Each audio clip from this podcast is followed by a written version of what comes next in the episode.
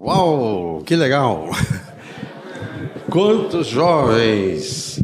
Eu tenho pensado assim, 400 jovens cheios da unção do Espírito Santo. Que revolução! Que tremendo, que coisa legal! E eu quero dizer para vocês, quando eu tinha a idade de vocês, olhava alguém assim com a minha idade e dizia, até eu chegar lá vai demorar. Mas não demora muito não, tá? Essa é a, é a notícia ruim. Agora tem uma boa. A boa é a seguinte, que você pode continuar sendo jovem toda a vida. O, a, a idade cronológica não é que conta, que conta é o espírito lá dentro. E, e, parece que alguns vão ficando mais velhos, vão botando chinelinho, pijaminha, né? E outros, pelo contrário, né? Começa botar bermuda, querer aprender a surfar. Eu estou nessa segunda turma aí. Uh, eu descobri a bike, né? Descobri que é, é, legal andar de bike. Então, de vez em quando, vocês veem um cara passando, que uma flecha assim, sou eu. Oi? É. Ah, eu vi o, o Samir com uma marca aqui, eu pensei, pá, deve ter sofrido por Cristo, alguma coisa ali, né? Eu trago no corpo as marcas de Cristo. que foi? Caí de skate. O João Nelson também está com uma cicatriz aqui, ainda não perguntei para ele do que, que ele caiu, mas ele está com um treco aqui também. Parece que para você andar com o João Nelson tem que fazer uma cicatriz, né? Outro dia a Rita abriu o porta-mala Futebol, né? Futebol, é. Futebol. A Rita abriu o porta-malas do carro. O que, que é isso? Que, que negócio é esse? Tinha um sapatão lá, umas rodinhas. Eu acho que é um roller. Se eu parecer com o braço engessado, você já sabe. Mas a parte boa é essa, tá? Que a gente nós ficamos mais velhos, mas por dentro sempre tem uma criança dentro de nós, sempre tem um adolescente, tem um jovem. Ah, a idade é, simplesmente vai nos dando mais experiências. Algumas que a gente tem que, experiências que tem que aprender que não é para fazer, e outras experiências que a gente tem que repetir. É, eu queria ler com vocês o texto em que foi baseado esse encontro, né? Joel, capítulo 2. Eu vou ler uns pedacinhos assim saltados, ó. Começando com 2:12. Diz: Assim, ainda assim, agora mesmo diz o Senhor: Convertei-vos a mim de todo o vosso coração, e isto com jejuns, com jejuns, com choro e com pranto Rasgai o vosso coração e não as vossas vestes.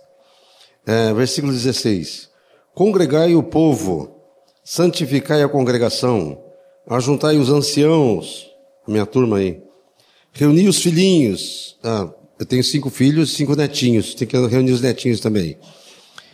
Os que mamam, a, a Bibi, saia o noivo da sua recâmara e a noiva do seu aposento. Chorem os sacerdotes, ministros do Senhor, entre o pórtico e o altar, e orem. E orem. Amém. Aqui está falando de quebrantamento, arrependimento, né? Mas agora vamos à parte boa. Depois que a gente faz isso, Deus responde. É, versículo 23.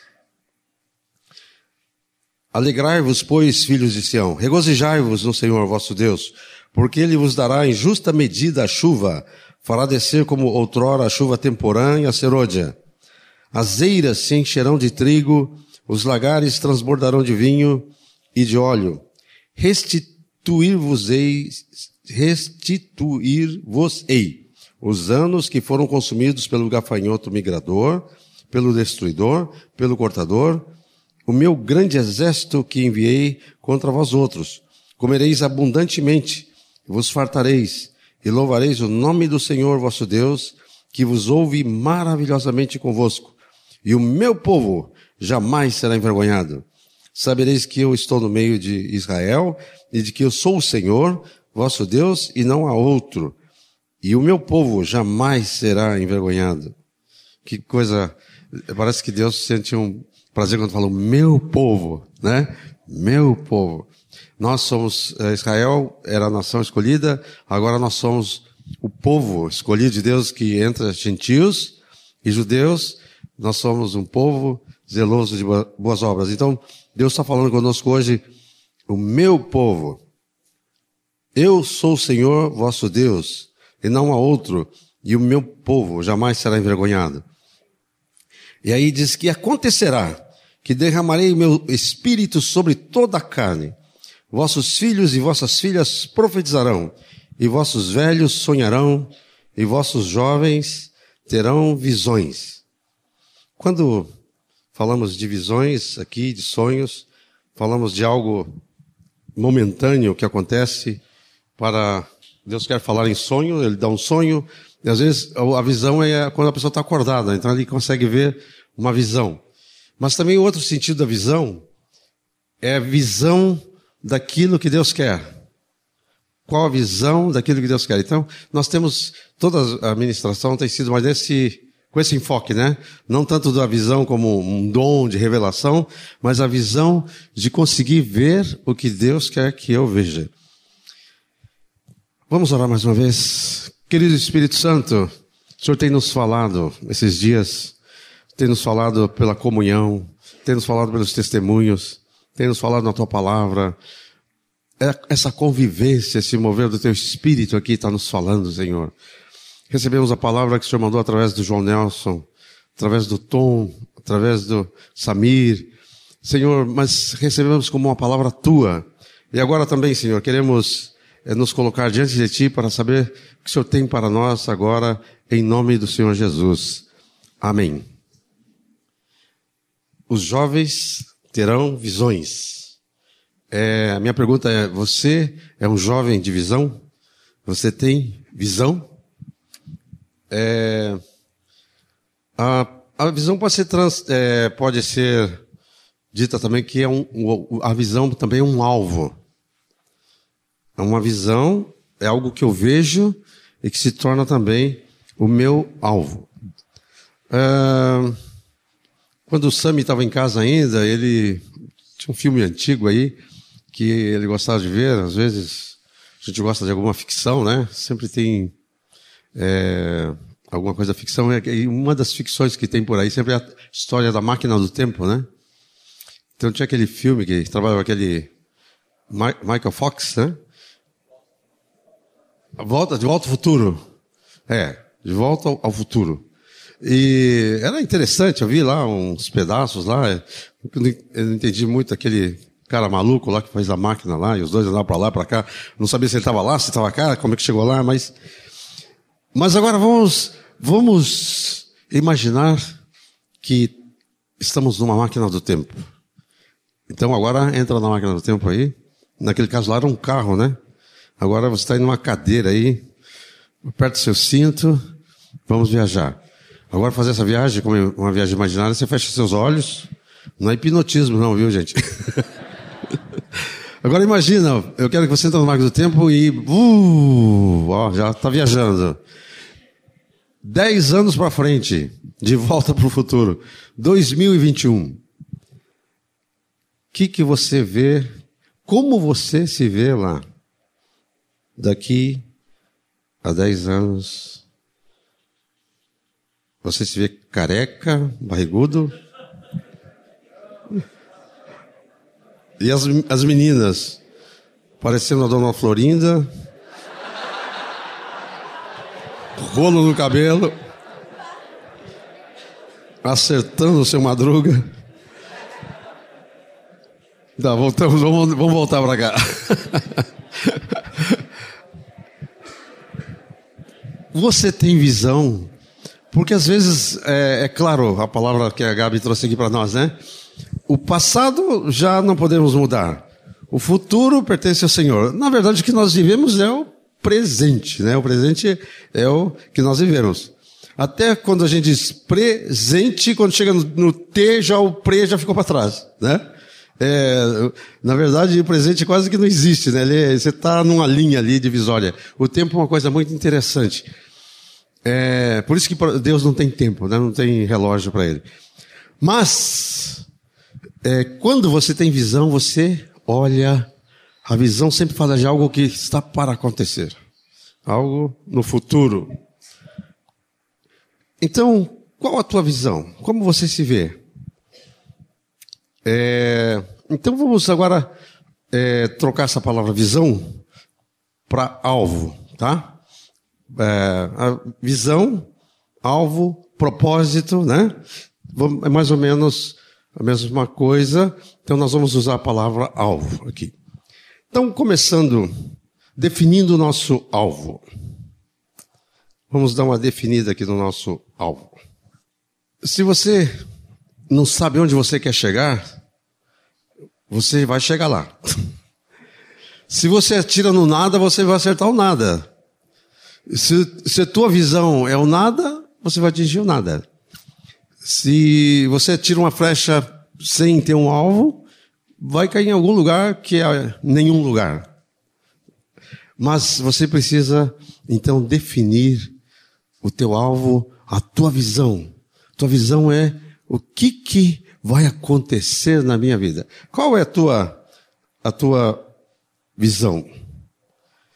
É, agora você tem que então definir a tua visão, definir teu alvo. Por acaso é ganhar dinheiro, muito dinheiro? Alguém aí está querendo ficar rico? Não há nenhum problema nenhum se alguém almeja prosperar.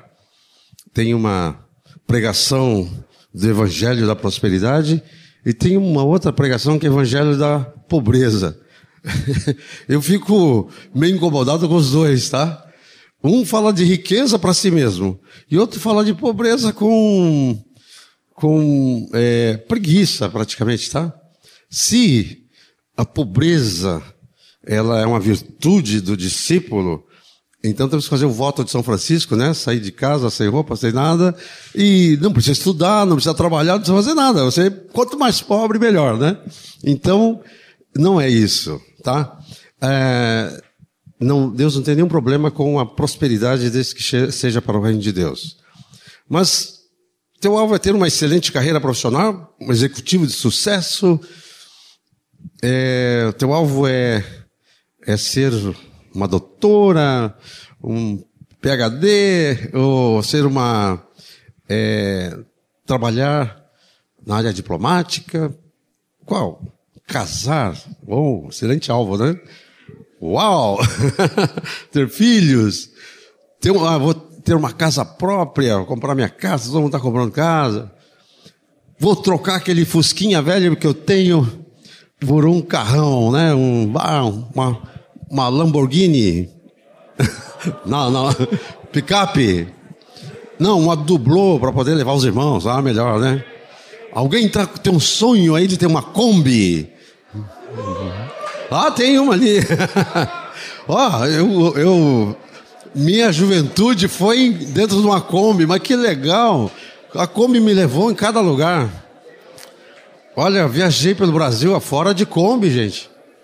Nós saímos lá de São Paulo, oito jovens, moças e rapazes, íamos ali, atravessávamos Minas, chegava em Goiás, atravessava Goiás, chegava no Mato Grosso, chegava em Campo Grande, de Campo Grande até Cuiabá era estrada de terra, areião, de Kombi, pá, era uma aventura.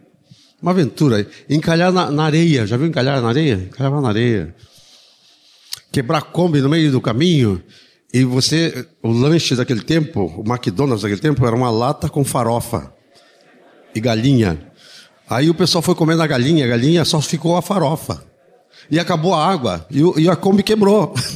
e um calor lá em Cuiabá, gente, lá. E agora o que nós vamos fazer? Ah, aventuras. Quer andar com o Senhor, é grandes aventuras. Nós íamos lá para fazer um acampamento de jovens lá em é, Chapada dos Guimarães, o maior município em território no Brasil, lá no meio do mato, passar o Cuiabá, mais quase 100 quilômetros lá para dentro, fazer um retiro lá com 300 jovens lá, uma beleza. dormi a noite lá no Morro São Jerônimo, conheci aquela cascata lá, que é maior do que, do, da, que do véu da noiva aqui. Mas, aventura, Kombi. Tá bom, compre uma Kombi. para servir o Senhor, tá? Viajar, conhecer outros lugares. Ah, meu sonho é viajar. Pá, o pessoal foi para a Austrália. Eu também quero ir. Quero ver um canguru. Quem sabe conhecer um australiano também? Ou uma australiana, né? Ó, oh, os jovens aqui, principalmente os rapazes, tá? Para namorar com a guria de fora, precisa autorização por escrita do presbitério, tá? É, as, é, é um comercial pedido das moças. Investir mais tempo com a nossa família, ah, dedicar mais tempo à igreja, à obra do Senhor. Nós temos que definir o nosso propósito. Nós temos que definir a nossa visão. Qual a minha visão de vida? E eu queria dar alguns, alguns conselhos para você fazer isso, para você definir a sua visão na formulação. Você tem que ver, você tem que enxergar. Eu tenho que encaixar minha vida em torno dessa visão, desse alvo. Algumas coisas para levar em conta. Ao escolher o meu alvo, o meu propósito, a minha visão, eu tenho que saber que eu estou definindo o meu propósito de vida. O que, que eu vou investir? Como é que eu vou fazer? Eu estou é, definindo para onde ruma a minha vida. Aí entra o amor a Jesus. Isso já foi falado aqui e tem que ser repetido. Não tem para nós um, uma visão e um propósito que deixe Jesus de fora. Ou então Jesus entra, mas entra assim como um coadjuvante, né? É, eu tenho uma baita de uma visão aqui, e Jesus está aí. Paulo, vamos lá. Paulo, muito citado, né? Abra comigo Filipenses. Filipenses capítulo 3. Vocês me ajudem a ler aí como a gente costuma fazer. Eu leio um versículo, vocês leem outro, até o, do 7 ao 11. Filipenses 3, 7 a 11. Mas o que para mim era lucro, isto considerei perda por causa de Cristo.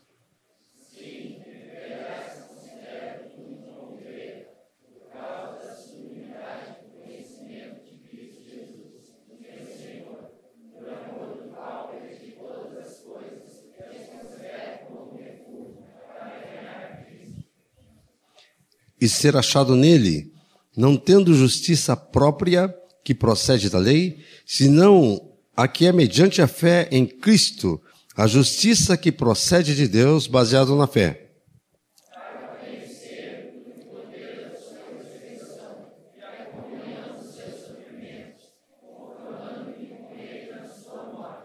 Para de algum modo alcançar a ressurreição.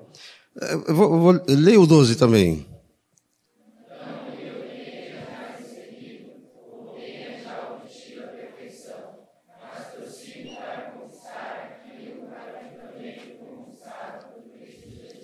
Irmãos, quanto a mim, não julgo havê-lo alcançado, mas uma coisa faço, esquecendo-me das coisas que para trás ficam, avançando para as que diante de mim estão. Pode ler o 14?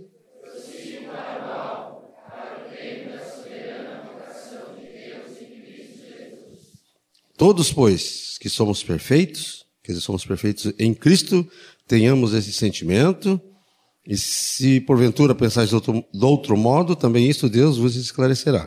Amém. Só até aqui. Ah, não, podemos ler o 16 aí. Leiam o 16.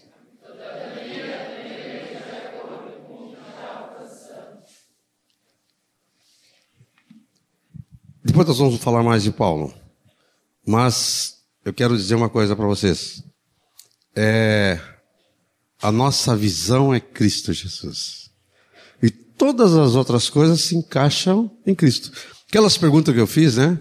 Ter uma Kombi, casar, tal. ah, esse é meu alvo, a minha visão. Eles são coisas secundárias que virão, mas dentro da visão de Cristo Jesus. Não pensa que essa visão era só para Paulo, é para nós também. Agora, quando você tem uma visão de Cristo, e seu alvo é Cristo, não pense que você vai conseguir sair ileso. Ó, não tem discípulo que entra no céu sem nenhum arranhão, tá? Alguém chega lá bem tranquilo, não aconteceu nada comigo, né? Segui a Cristo, não me custou nada, não doeu nada. Se está muito tranquilo, não é que eu estou dizendo que você tem que sofrer, não, tá? Mas se está muito tranquilo, desconfia, tá? Desconfia. Se o diabo não está preocupado contigo, desconfia. Se você não percebe tentação, desconfia. Se você não percebe disciplina de Deus, por quê? Uma vez eu, eu fiz essa pergunta, né? Já contei isso para vocês, vou contar de novo. Eu falei, eu li Hebreus, que Deus disciplina os filhos que ama. E disse, interessante, eh, Moacir, conversando com meu irmão. Não estou lembrado assim muito de disciplina do Senhor na minha vida. Mas diz que Deus disciplina o filho que ama. Se, se, se estamos sem disciplina, somos bastardos. Então, falei isso com o Moacir. O Moacir disse, pois é, tá bom, ele disciplina. Por que, que eu fui falar isso, tá? Parece que eu, eu provoquei meu pai lá, né? Lá é, eu estou te tratando assim com brandura e você disse que não está sendo disciplinado.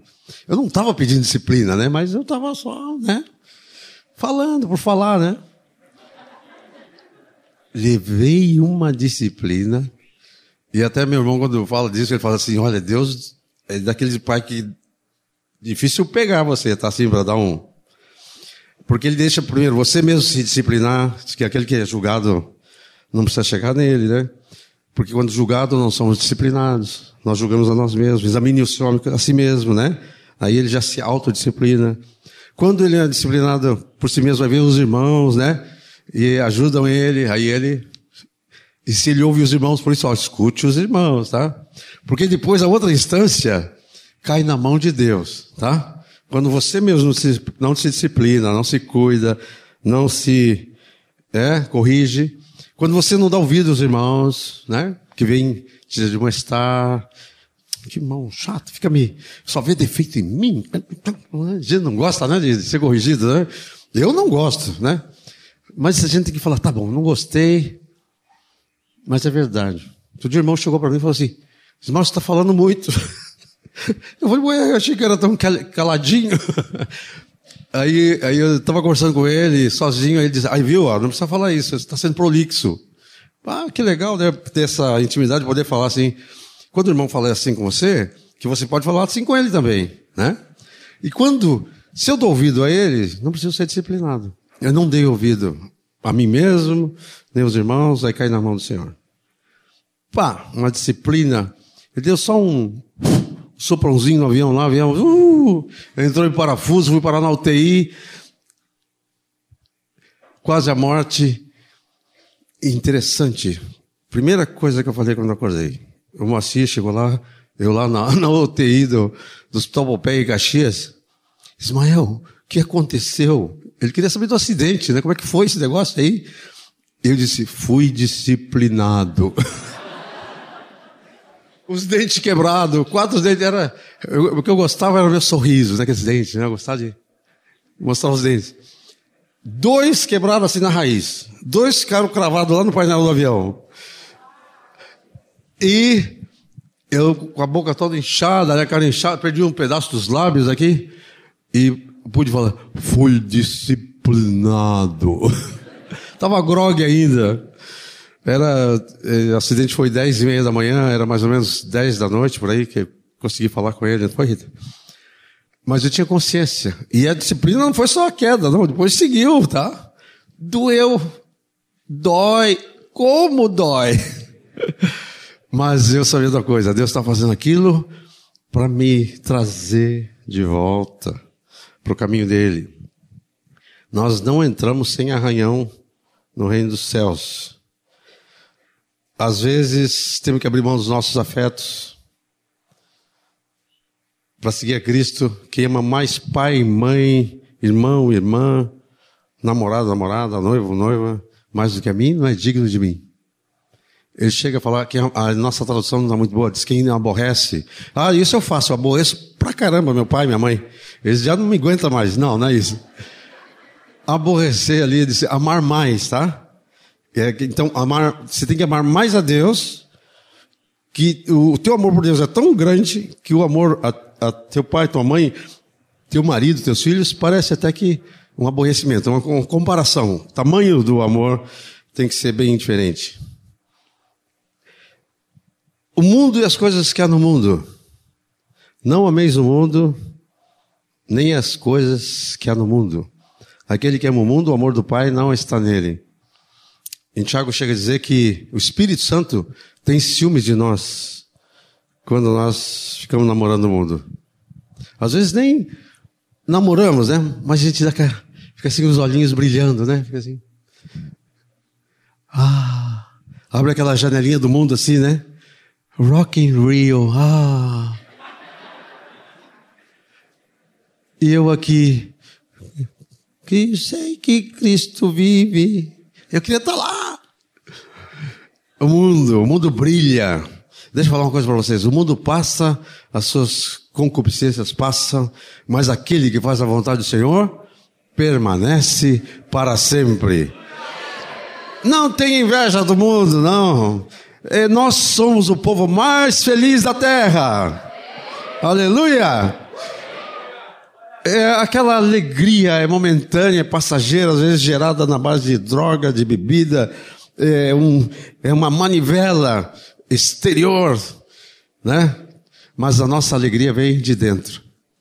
Fruto do Espírito Santo. É, nós somos o povo mais feliz da terra. Amém?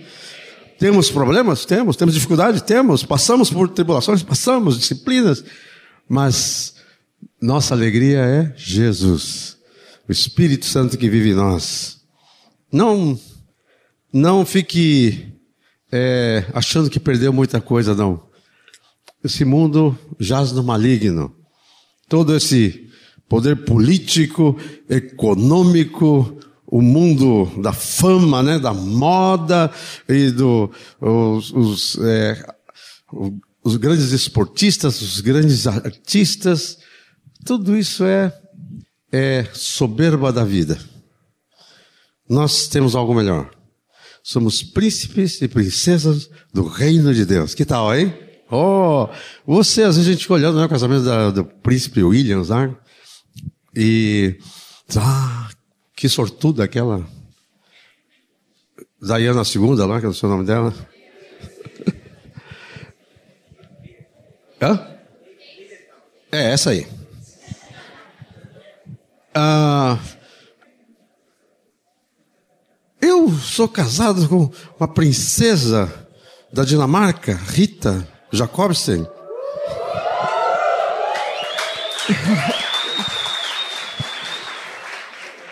Mas ela é princesa do reino de Deus. The Kingdom of God. É? Oh, glória! Aleluia!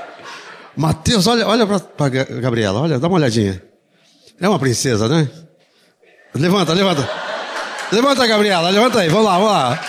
Gabriela, levanta aí, ó. Só para dar água na boca dos outros aí, ó. o amor é lindo. Ah, oh. Mateus, você é um sortudo. Diz que a herança vem dos pais. Eu não sei se o pai deixou uma bicicleta velha para ti. Para mim, ele deixou uma Bíblia. Estava quase trazendo aqui hoje. Que bom, né? Bom presente. Mas a única coisa, tinha uma cadeira de barbeiro lá, mas eu não sabia o que ia fazer para dividir em cinco a cadeira de barbeiro. Aí deixamos lá. Eu não sei o que seu pai deixou para ti, mas a herança vem dos pais. Mas a mulher prudente vem do Senhor. Aleluia! Princesa do reino de Deus. Queridas irmãs, vocês são princesas.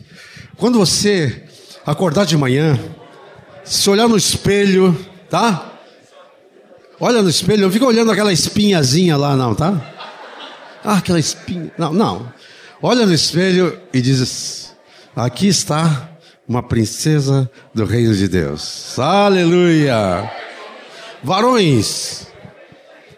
O varão de vez em quando olha no espelho, né? A mulher olha assim no, no rosto, os homens olham. Né? Dá uma olhada, a barriguinha assim. O homem passa na frente do espelho e já. Quando acaba de passar, solta. E as mulheres sempre dão uma olhadinha no. Né? Dá uma retocadinha assim. Tá bem. Às vezes nós temos que perder a própria vida. Aquele que renuncia a tudo quanto tem não pode ser meu discípulo. Tudo? Tudo. Tudo é tudo. E não só material, tá? Quem, não, quem quiser salvar sua vida, perda lá. Mas quem perder a vida por, amor de mim e do Evangelho, acha lá. Oh, glória, aleluia! Está disposto a perder sua vida para ganhar a vida eterna?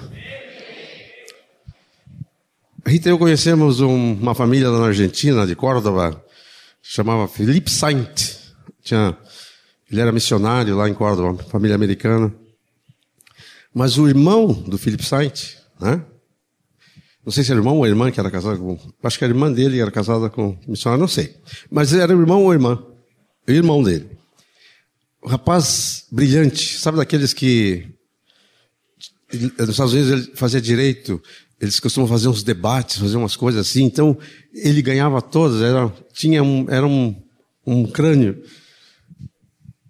Mas ele um dia ouviu falar que tinha uma tribo de índios no Equador que nunca tinha ouvido de Jesus. E ele começou a orar por aquela tribo, os índios Alcas. E logo Deus levantou outros para orar com ele, jovens como ele, jovens de sucesso. E eles, vamos lá, nunca tinha tido contato com um branco. Então precisava fazer o primeiro contato. E eles foram com um aviãozinho, desse que eu caí. Eles foram lá com o aviãozinho, começaram a sobrevoar a tribo. Inclusive, o, eles eram tão crânio que um deles é, inventou um sistema para descer alguma coisa para os índios de avião. Porque, por exemplo, você está no helicóptero, você baixa uma corda, né, um grande balde, né, vai lá. E ele como é que eu vou fazer isso com, um avião, né? Vai com balde, vai dando baldaço na cabeça dos índios, não vai dar certo. Mas ele teve a brilhante ideia, a ideia do pêndulo invertido. Ele descia um grande peso, uma grande corda, e girava em torno daquela corda. O que acontecia? Ele girava e o balde ficava parado. E assim ele descia as coisas dos índios, desceu, vários presentes. Presente de índio é espelho, né? Machado, é, facão. Foi armando os índios, né? De, depois de muitos presentes, eles acharam que estava na hora de fazer um contato pessoal. Eles é, faziam voo rasante, os índios já abanavam, já conheciam, estavam ganhando presente, tá bom. Eles resolveram descer na praia de um rio, desceram. Desceram, foram com calma lá, se aproximaram e os índios, parecia um olhinho lá atrás de uma árvore, parecia que não tinha ninguém, de repente apareceu uma, era muita gente, com flechas, tacape, um monte de coisa. E eles continuaram dando presentes, não conseguiam falar, mas por gesto foram se comunicando. Teve uma hora lá que um deles tirou um acordeão e tocou. Quando tocou aquele acordeão, foi índio para tudo quanto é lado, esparramou tudo, um som diferente. Depois voltaram, mas eles não sabem o que aconteceu, o que, que foi que depois os descendentes contaram. Tem um filme até contando. Tem um filme sobre essa história, né? Passou, no, veio outro dia na televisão, né? alguém é, descendente contando a história. Não sabe, é, na história diz lá, mas alguma coisa fez que incomodou os índios e eles foram todos massacrados, todos. Morreram todos ali. Primeiro contato, foram lá para pregar Jesus mas sabe o que aconteceu? As esposas deles foram lá. E elas ganharam a tribo para Jesus. Só Jesus, né? E um deles escreveu o seguinte: porque alguém diz, o que desperdício, vocês são jovens, com potencial, com uma, uma carreira pela frente, vocês vão se meter lá no meio dos índios. Ele disse uma frase, diz assim, não é tolo o que dá, o que não pode reter, para ganhar o que não pode perder. Alguém, algum de nós pode reter a vida? Alguém pode ele diz: Não, eu vou reter minha vida, mas ele dá para ganhar o que não pode perder. Algumas vidas são derramadas como óleo precioso, né? Lembra quando derramaram o bálsamo sobre Jesus? Alguém diz: Que desperdício! Que desperdício de vida! Mas sendo derramado sobre o Senhor. Amém? Vamos adiante. Para avançar, não podemos viver presos ao passado. Queridos, alguns se escondem na vida passada. Ah, meu pai, a minha mãe, minha avó, meu irmão, meu passado. Ou uma decepção amorosa, né? Estava noiva e terminou o noivado, então fica preso ao passado. Alguns não avançam para a visão por causa do passado. Queridos, Paulo diz: esquecendo-me das coisas que para trás ficam. Foi coisa boa? Aleluia. Lembra da graças. Foi coisa ruim? Já ficou. Era pecado? Deus já perdoou. Ah, eu fui maltratado? Aleluia. É, eu quero dizer para vocês que o passado ele ele não vai determinar o teu presente. Se você está em Cristo, você pode fazer um novo presente. Amém? A psiquiatria, os psicólogos falam da grande influência da vivência. É, tem influência sim, mas isso fora de Cristo, no natural. Eu venho de um lar separado. Eu vi minha mãe correndo atrás do meu pai com uma faca desse tamanho quando eu tinha quatro anos. Eu fui em orfanato, eu passei fome, muita fome, eu só comecei a me alimentar depois dos, bem assim, depois de 17 anos na Marinha. E agora que eu posso me alimentar, tenho que fazer regime. aleluia, né? Aleluia pela fome, aleluia pelo regime. Não é regime, né? Eu comer corretamente. Regime não funciona. Você tem que ter uma um roteiro correto de vida. Meu pai e minha mãe não conseguiram conviver juntos, separaram quando eu tinha quatro anos, voltaram quando eu tinha oito anos, e depois separaram de novo quando eu tinha doze anos. Alguém disse: Bom, esse aqui é um candidato a ter um lar fracassado, porque o exemplo dele foi terrível. Em Cristo tudo se faz novo. Eu, eu falei: Eu em Cristo tenho uma família feliz. Somos felizes? Você tinha? Aleluia. Cinco filhinhos, todos do Senhor, quatro genros, uma nora, é, cinco netinhos, vai vir muitos outros ainda aí. Em Cristo tudo é novo. Não fique preso ao teu passado. O teu passado é, foi cancelado. O que é pecado, né? Cristo cancelou, rasgou todo escrito de dívida que era contra nós. Não deixe o diabo usar xerox falsificada contra ti, tá? Xerox pirata, você não serve o diabo. Cristo já levou esse pecado. Tá, tá cancelado minha dívida. Aqui, na minha anotação número 5 aqui, nossa vida é aquilo pelo qual estamos vivos. É, aquilo que nós estamos vivendo é é a nossa vida. Nossa vida é nosso tempo. Vou dedicar minha vida ao Senhor. O que é a minha vida? É minhas manhãs, minha tarde, minha noite, essa semana, este mês, este ano. Essa é a minha vida, tá? Como que você está vivendo? Como você está empregando a vida que Deus te deu? É interessante essa questão de tempo, que uns podem ter mais dinheiro, outros têm menos dinheiro. Mas tempo todo mundo tem igual, né? 24 horas igualzinho para todo mundo. É a vida. E a tua vida é o bem mais precioso que você tem. E você precisa saber usar bem o teu tempo. Amém? Vamos adiante. Agora que alguns princípios que nós devemos observar para a formulação do, dos alvos, e vamos usar o exemplo aqui de Paulo, nós já lemos um texto lá da vida dele, né? É, Paulo, primeiro ele teve umas mudanças de valores.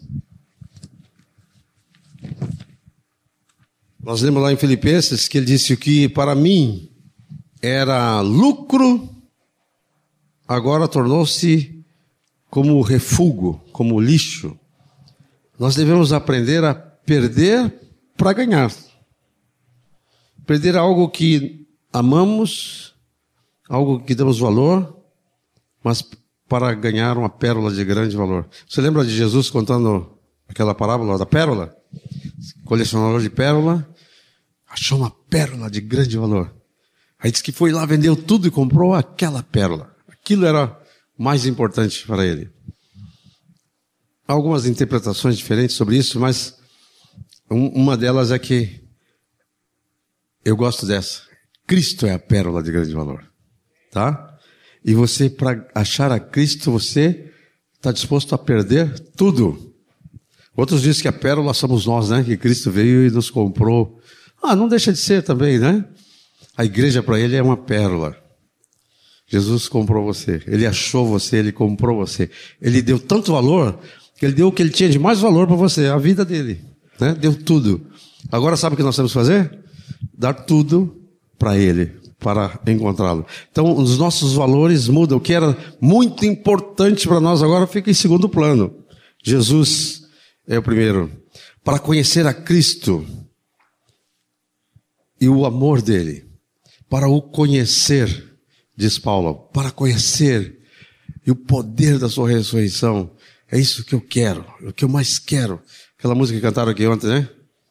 Tudo que eu quero está em ti. Tudo eu te entrego, né? Não há outro além de ti. Dias vêm, dias vão. Cristo é meu coração, né?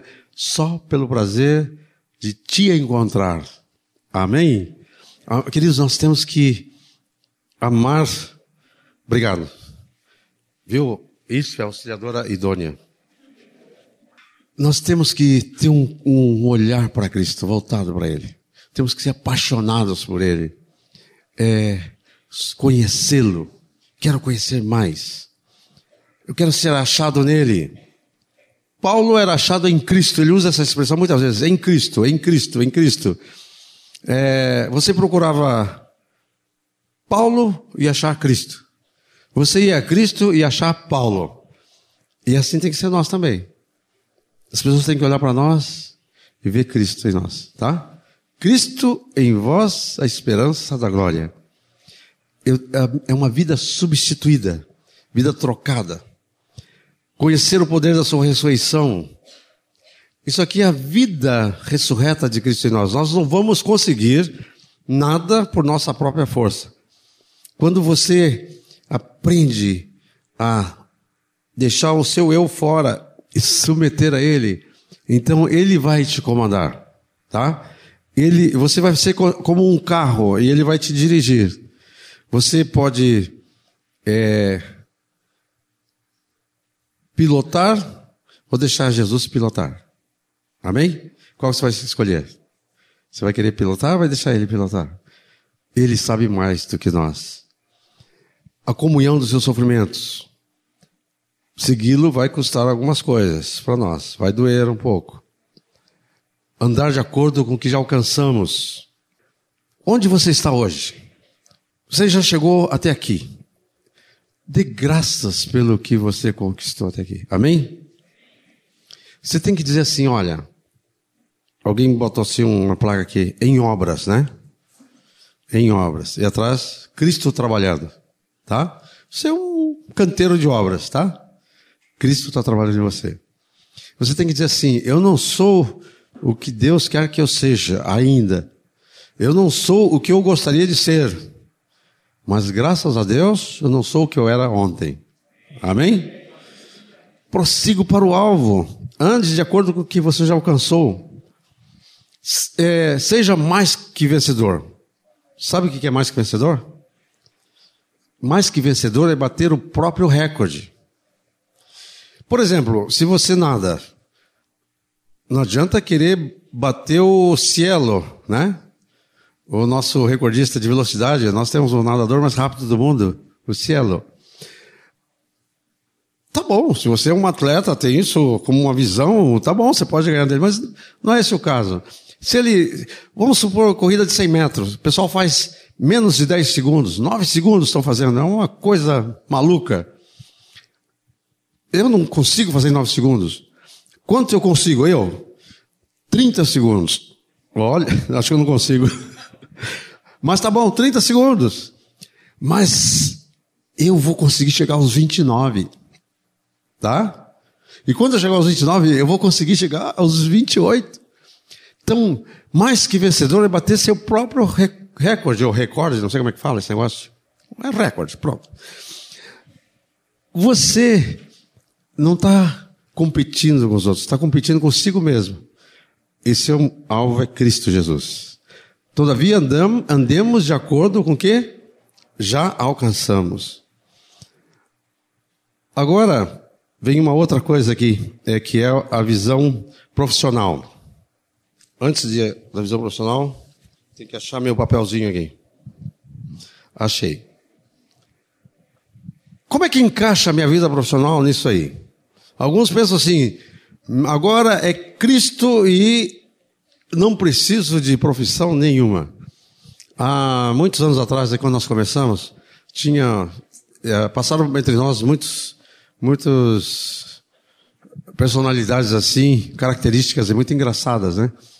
Uma delas nós chamávamos de Paulo Pedra. Paulo Pedra era um que ia nos encontros no teatro, nós já reunimos no Teatro Presidente, ele ia lá, todas as reuniões ficava lá atrás, mas nunca se convertia. Ele, Paulo Pedra. É o nome, é, foi o apelido que deram para ele, né? Paulo Pedra. Mas eu soube que depois ele se converteu, né? Antes de, eu fui para o Rio, depois soube o Paulo Pedra deixou de ser pedra. Tinha um outro muito interessante também, que nós chamava, tinha dois apelidos, Zé do Egito e, e, e depois é, Zé Perobinha. É, a loção facial dele era óleo de peroba. Ele se converteu, era um tipo hippie assim, e ele se converteu. Disse, agora eu vou viver só para o Evangelho. E ele não trabalhava, não estudava. E, e casualmente gostava de visitar os irmãos bem na hora do almoço. E ele ia tomando tanta intimidade que às vezes ele, ele não tocava a campainha, o portão estava aberto, ele entrava naquele tempo não tinha tanta cerca elétrica assim, né? Ele entrava já não pela porta da frente, ia pela porta dos fundos, entrava quando a pessoa via, parecia uma assombração, lá estava o Zé Perobinha lá dentro de casa. Cada uma que ele aprontou. Ele aprontou uma vez que um, um, um, um irmão teve que sair correndo atrás dele. Porque ele, ele deu umas entradas dessas assim na casa. Mas, então, você precisa da vida profissional. Você pode ser um profissional liberal, pode fazer um concurso público, pode ter uma profissão de canador, bombeiro, pedreiro, construtor. Pode ter seu negócio próprio. Nós aqui não temos muito esse costume, né? É muito raro a gente encontrar um jovem e dizer, vou abrir meu negócio, né? Não, parece que não está na nossa índole, né?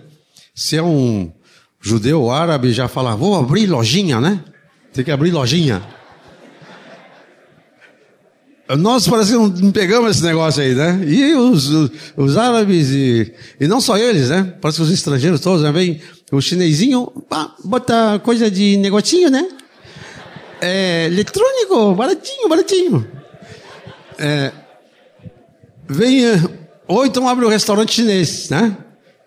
E, tinha um lá no Rio, no, no Rio que nós vimos lá, chamava Sete Dragão. É dragão, não era dragões não. Sete Dragão. E vinha uma chinesinha atender. Que, que, que você quer? Eu dizia, quero o arroz colorido, né? A Rita, a Rita me cutucava, mas eu falava igual a língua dela, né? Tava falando chinês. Mas, amados, você, Deus, Deus deu a, a, o livre-arbítrio para você decidir o que você vai fazer. Você tem que escolher algo que você gosta, mas também não pode ser só o que você gosta, que dá para viver, né? Não dá para dizer assim, eu já sei o que vou fazer da minha vida. Eu vou estudar música. Tá bom. Aí ele estuda música porque ele gosta de música. E depois, frustração do pai e da mãe. Filho estudou oito horas por dia de música durante anos. Um dia ele fala: vai lá me ver tocar na orquestra sinfônica. Bom, isso já foi de sucesso, né? Quando você vê, ele está lá. E já meu filho está lá. Cadê ele? Daqui a pouco você vai ver. Aí chega uma hora lá, a música tá, ele pega um treco assim, bum, bate um bumbo. Só aquilo. Que frustração, né? Eu fico pensando, coitado, o cara estuda música e tudo assim, plá! Acabou. Quando é o pianista, né, o solista ali, o violinista, mas o pessoal na orquestra, o pessoal da percussão tem um grande papel, mas a gente quase não vê, né? Os bateristas aqui aparecem mais, né? O pessoal da bateria aqui, ó, tá até iluminado ali, ó. Querido, se você gosta de música, tudo bem. Principalmente os varões aí. Mas viver da música é difícil, né, Mateus? Mateus tentou. Vida de cantor, músico. Hoje eu peguei o Mateus aí, por exemplo. Não deu. Temos aqui o nosso gospel Samir CD. Tá bombando aí nas paradas de sucesso aí, né? Por favor, compre o CD dele. Querido, você tem que escolher algo que você. Varões, tem que escolher algo que você vai poder sustentar uma casa. Você gosta de música? Legal, estuda música. Mas é hobby, tá? Pega uma coisa que você vai. As meninas sempre sonham, né? Ah, casar com um homem, ele vai, chefe da casa, vai trazer o sustento para casa. Depois casa e descobre que ela ganha mais do que ele.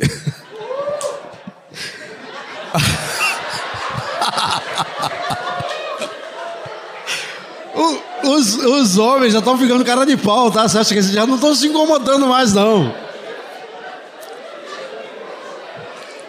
Eu escutei um, um marido dizendo assim: Ah, minha esposa ganha mais do que eu. Mas que legal, olha só, posso ter isso aqui, me mostrou um iPod, iPad, o pod, você lembra? Aquele tablete assim, né? Ó, tem isso aqui, tem isso aqui, tem isso aqui. E pode? Pois é. Maridos, tempo de ralar. Os, os, os rapazes têm um tempo, quando termina ali o segundo grau, parece que eles parecem aqueles ursos que tempo de invernar. Eles entram numa invernação assim. Ah, eles ficam, alguns, né? Todos, graças a Deus, né, mas alguns ficam ali um período assim, dos 17 aos 25 anos, invernando, assim. Aí, de repente, eles acordam da hibernação. Ih, o tempo passou. Estou com 25, tenho que casar. Tenho que. Aí sai procurando um emprego qualquer, né? E geralmente vai vender alguma coisa. Eu já vendi banana, já vendi de tudo. Eu passei por essa também. Vendas é depende do que você vai vender, né? Depende do que. Se for vender é, como que é? Enciclopédia, aquela uma aí? É, se tem alguém aí, ó. Já deu, hein? Agora tem a Wikipédia aí, não adianta mais vender a Barça. Jovens, então você, não tem nada errado você se preparar. Porque é o seguinte, agora você encaixa a tua carreira na visão de Cristo. Amém? Olha aqui um exemplo, nós ouvimos outro dia aqui. um casal de médicos em Brasília já estavam formados, médicos. E é difícil pra caramba ser médico. Aí tem quantos médicos tem aqui? Temos a Milena aqui, tem a Pri, tem quem mais ali, mais ali mais um ali, a outra, a Eli ali, o, o Tiago, Tiago, tá, tá por aí. Tá cheio de, de médico aqui, legal. Mas é uma, é um sacerdócio esse negócio, né? Caramba, para entrar na faculdade, terrível. Depois, quando pensa que acabou a moleza, aí para residência, nossa, o exame é mais difícil que a faculdade para entrar. E assim vai. Mas esse casal já médicos, mas eles tinham coração no reino. A carreira era algo que se ajusta ao reino. Aí eles começaram a orar. Orar pela Rússia. Puxa, está aqui a Rússia lá. Orar pela Rússia. E Deus colocou no coração para eles ir para a Rússia. Começaram a estudar russo. Mas como que nós vamos para lá? Qual a melhor maneira de chegar lá? Como médico vai ser meio complicado, tem que fazer o diploma, né? E quando vai para outro país é uma complicação, né? Foram para o Instituto Rio Branco fazer exame para ser diplomata. Você sabe quantos passam nesse exame? De mil passa um. É uma das coisas mais difíceis da carreira diplomática.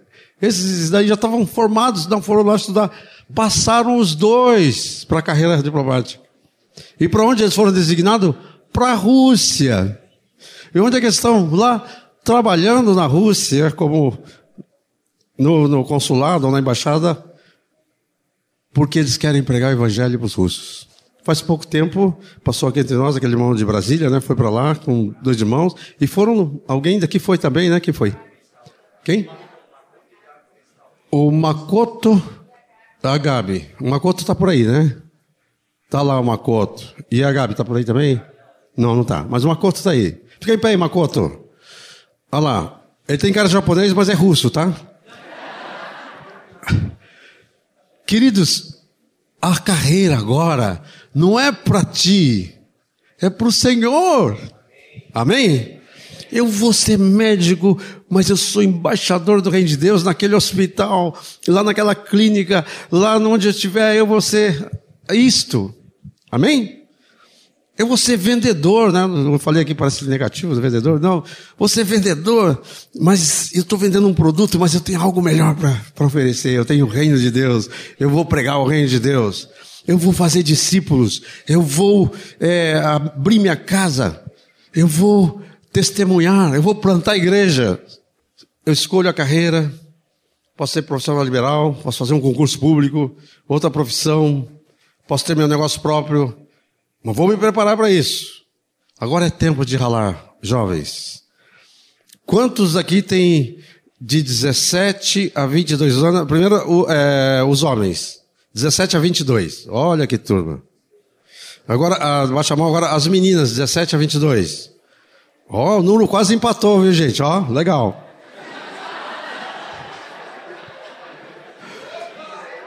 Ô, oh, Glória! Aleluia, estou sentindo. Agora vai. Amados, amados irmãos, não é tempo de invernar, tá? É tempo de ralar.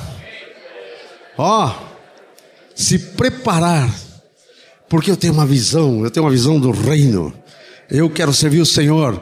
Eu quero ser um bom profissional. Eu olho para a vida de José. José estava em casa, era um adolescente e era o filho que destacava. Fazia, ajudava o pai Jacó. Foi vendido como escravo. Ah, agora já estou frito, não sou escravo. Agora, agora danou-se tudo. Não, melhor escravo. Coloco ele como mordomo. Aí ele era um excelente mordomo, prosperava as coisas de Potifar por causa de, por causa de José. Daqui a pouco vem uma mentira, ele foi preso, ah, agora estou preso, agora acabou. Agora aqui é só chorar e pronto, vou ficar quieto aqui. Não, era o melhor preso. O carcereiro pegou a chave da, da cadeia. Ó, oh, José, tu cuida da turma aí. Destacou. Deus deu sonhos para ele, deu visões, deu incapacidade de interpretar. Ele foi parar lá no palácio de Faraó. Diz que o José foi sendo empurrado para trás, assim, empurrado para trás, tudo dando errado, dando errado, foi, foi, foi, foi, foi até cair sentado no trono do Egito. Hã? Queridos, não, não olhe os teus fracassos como fracasso. Se você tem a visão do reino, todas as coisas cooperam para o bem daqueles que amam a Deus. Amém? Creia nisso. Deu errado, deu errado, deu errado. Eu estou no Senhor. Deus sabe todas as coisas. Isso aqui terminou? Aleluia. Esse trabalho aqui eu perdi? Aleluia. Eu confio no Senhor. Deus tem algo melhor. Amém? Assim aconteceu com José. Assim aconteceu com Daniel. Daniel foi levado escravo. Ah, acabou toda a minha carreira. Eu, queria ser, fazer a universidade aqui de Jerusalém, me preparar para trabalhar no, no, aqui com, com Jerusalém. Mas agora, não, não dá mais. Bom, eu vou ter que correr aqui. Eu estou na máquina do tempo aqui, por isso minha, minha hora passa de 5 em 5 minutos. Cada hora é 5 minutos, tá? Não, tem que, temos que avançar. Queridos, a tua vida profissional, você pode ser o melhor, se destacar onde você está. Porque Jesus está contigo. Daniel se destacou. Seus amigos se destacaram. Sabe onde se destacaram? No Egito. Tipo do mundo. Daniel, na Babilônia. Tem que ter umas coisas estranhas lá. Você já notou que o Daniel foi colocado como chefe dos bruxos, dos astrólogos, dos encantadores? Que, que coisa interessante, né? O Rogério estivesse lá, já ia levar o Daniel para a libertação.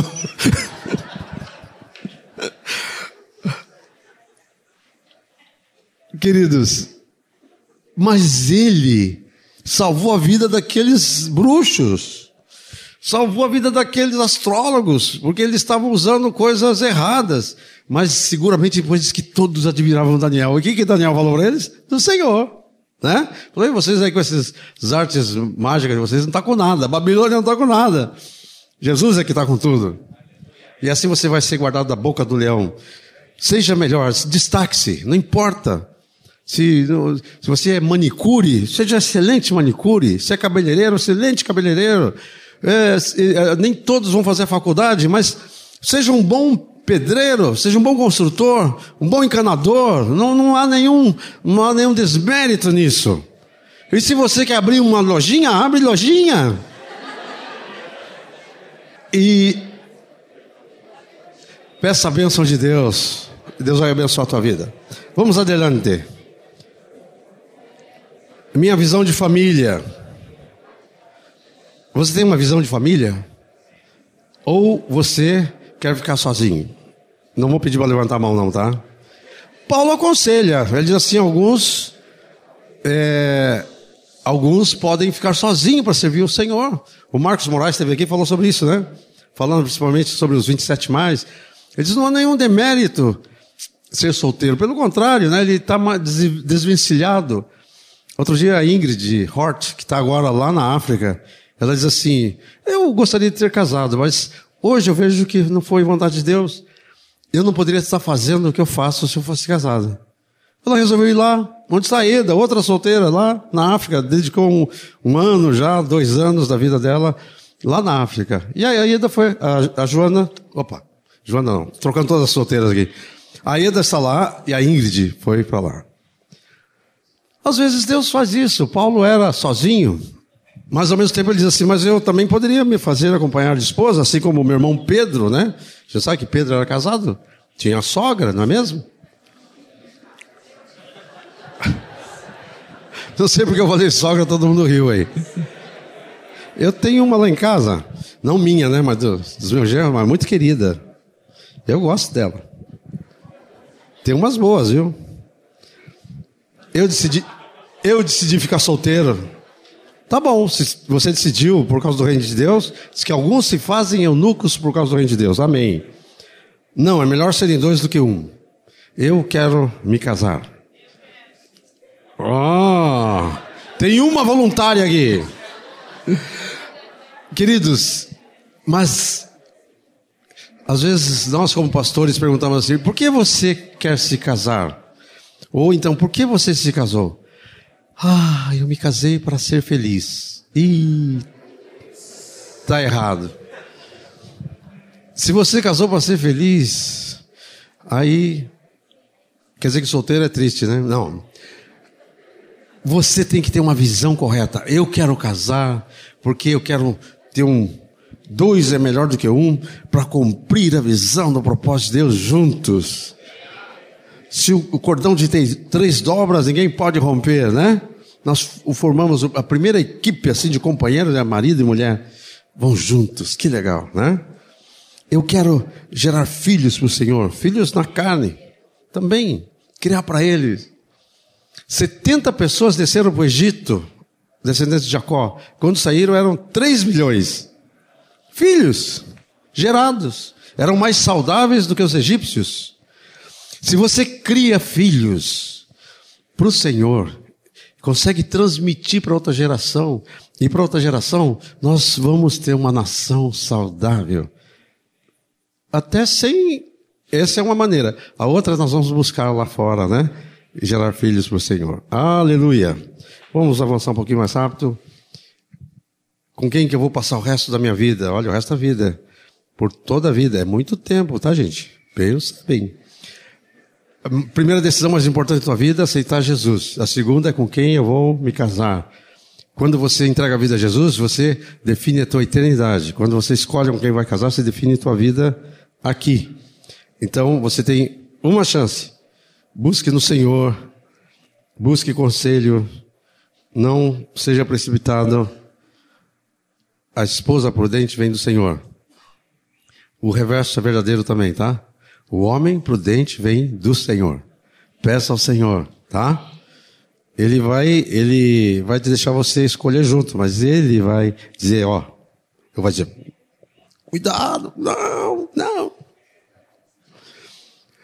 Meu desenvolvimento pessoal, eu preciso desenvolver-me espiritualmente, preciso desenvolver, desenvolver emocionalmente, intelectualmente, fisicamente, físico e relacional, fala de relacionamentos. Nós somos corpo, alma e espírito. Eu não gosto muito quando as pessoas falam que, ah, isso aí é da alma.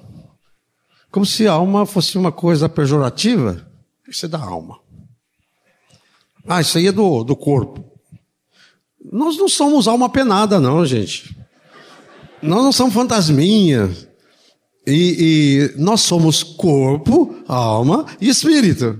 Em Romanos, quando fala lá, diz assim: Rogo-vos, pois, que apresenteis vosso espírito a Deus.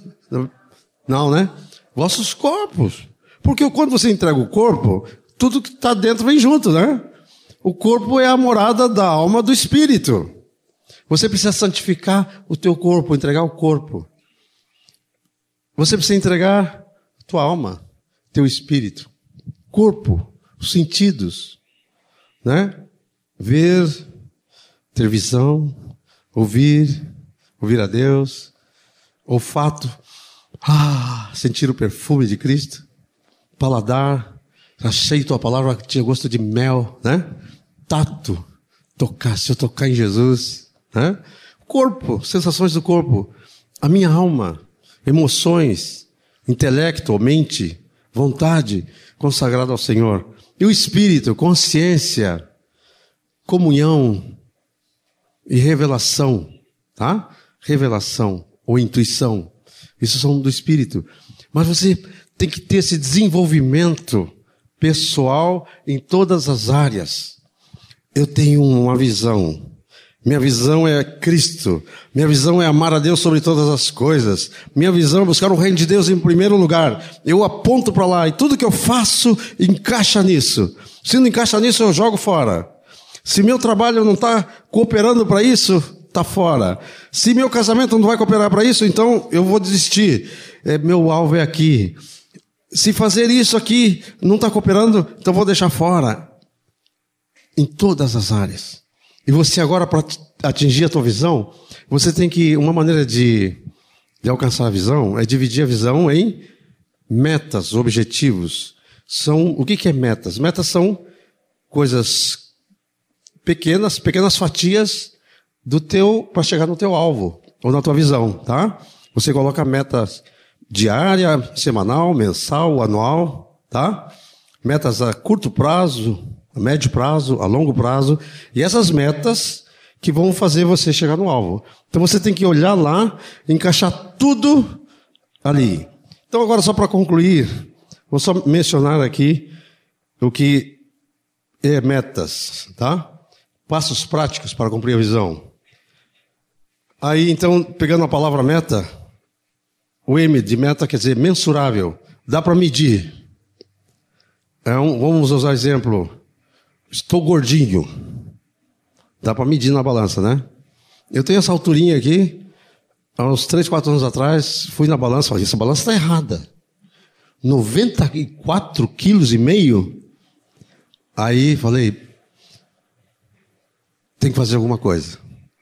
Eu quero baixar o peso. Isso era um alvo. Mas eu tinha que fazer uma meta. Quanto eu quero perder? 20 quilos. Então, mensurável. É específica. É, é per... Ah, eu quero ficar bem fisicamente. Não, não é só isso. Eu quero emagrecer, tá? É, não pode ser assim, geral. Em quanto tempo? Naquela época eu pensei assim, eu preciso perder 20 quilos em, em cinco meses.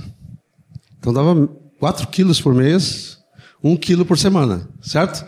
Então você vê, ó, tem um, um período, cinco meses, eu divido esses cinco meses em cinco, né? Cada mês vai dar 4 quilos. Eu divido esse mês em semana, vai dar um quilo por semana. Então você fatia o, o, onde você quer chegar para chegar lá. Às vezes a gente quer dar um passo já lá, né? Eu quero ser médico. Pá. Outro dia uma guria falou para mim que vai fazer vestibular para medicina. Eu não quero desanimá-la, tá bom. Mas é o primeiro vestibular dela. E começou a estudar agora e vai fazer vestibular para medicina. Então ela já quer dar um pulo assim, né? Tá bom, pode acontecer um milagre ela passar, quem sabe, né? Mas não, eu, ela pode fazer isso. Mas ela vai ter que dividir em etapas. E vai ter que, né? Muita coisa pode chegar lá sim. Mas você tem que ser, saber a medida específica, o tempo, ser alcançável. Ah, Diz que tem que ter fé a gente pode conseguir alguma coisa. Eu quero, então, pregar o evangelho e minha ideia é usar um navio. Eu quero um navio. Quando? A semana que vem. Teve um irmão que teve esse sonho de ter um navio. É o Dolos, né? E depois o outro era daqueles jovens com a missão, o Jocum. E um desses navios aí é deles. Ele sonhou em ter um navio e orou, e Deus deu um navio para ele. Ele anda com um navio aí pelo mundo todo pregando o evangelho. Mas ele teve uma caminhada até chegar a esse ponto, né? Então tem que ser uma, uma, uma meta alcançável. Tem que ter um significado pessoal. E agora, só para ajudar a gravar, né? aqui então é metas, né? Mas para ajudar a gravar, depois, quem sabe, a gente bota isso no site, né, Samir? gente pode botar essas coisas aqui no site. É, eu coloquei aqui em inglês também, só para ajudar. A gente gosta muito do inglês hoje, né? Então eu coloquei aqui, ó, specific, mensurable, attainable, realistic, time bound. E a palavrinha aqui, smart. Smart é esperto, né? Eu sábio. O que é a outra tradução para smart aí? É, smartphone. Telefone inteligente, né? Então é para lembrar: um, um é metas, o outro é smart. O discípulo de Jesus é um discípulo com metas. O discípulo de Jesus é um discípulo smart. Tá? Se perguntar para vocês, você diz: quem é você? Você diz: eu sou um smart disciple. Que chique, né? Smart disciple. Por que você é smart? Porque eu sou discípulo de Jesus. Ah, discípulo de Jesus é smart, né? Queridos, concluindo. Atos 20 e 24. Sabe o que diz lá?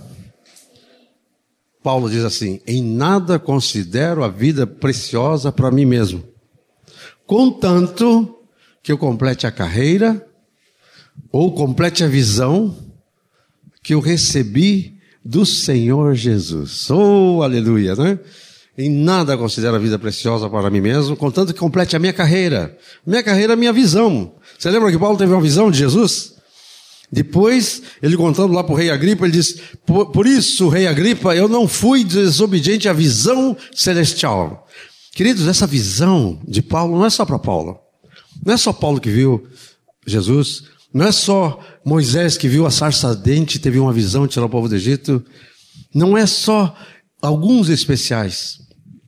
Todos nós temos uma visão. Quando você foi chamado, você foi chamado para uma visão a visão de Deus, a visão de Jesus.